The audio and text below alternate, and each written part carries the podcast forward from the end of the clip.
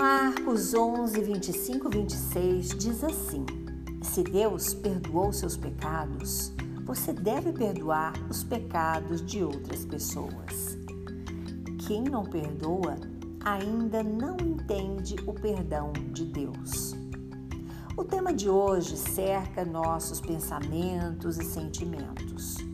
O perdão. É comum escutarmos: perdoo, mas não esqueço. Quem perdoa é Jesus.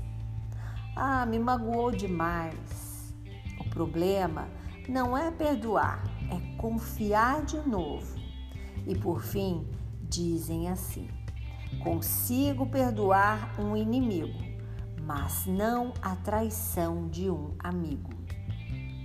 E colecionamos uma infinidade de sentimentos ruins que ficam agarradinhos em nossos corações. Por isso, perdoar não é uma tarefa fácil. Mas como podemos perceber que precisamos perdoar? Simples. A ausência do perdão nos faz trafegar por regiões sombrias. Nossa energia, que poderia ser reabastecida com sentimentos que nos favorece, nos contraria. Ficamos tristes e não sabemos porquê, remoemos a raiva e quando percebemos, estamos ansiosos e muitas vezes nossas atitudes com relação a quem nos ofendeu é extremamente prejudicial a nós mesmos.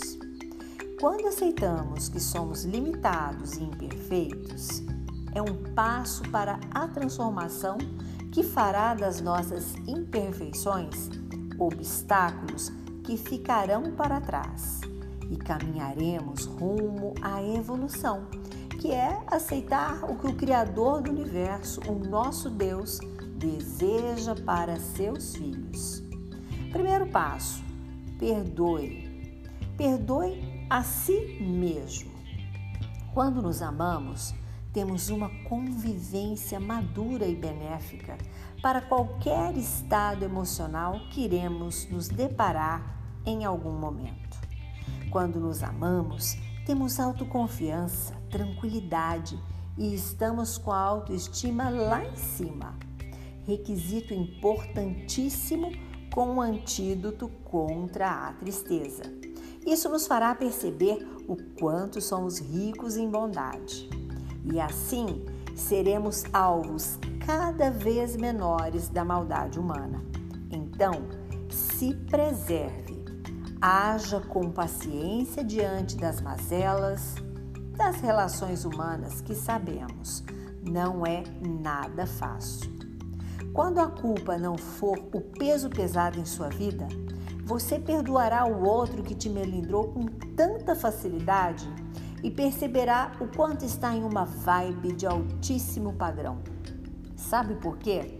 porque está com um sentimento leve, suave, ameno, brilhante e nada ofuscará esse brilho. Facilmente absolverá o erro dos outros, porque percebeu que pode perdoar os seus próprios erros. E percebendo isso, facilmente conseguiremos perdoar nossos não tão amigos assim. Então, quando isso acontecer, pronto, nosso mundo terá um colorido nítido e enxergaremos as dádivas dessas belezas. Bem, convido você à prática de uma meditação suave para a gente encerrar.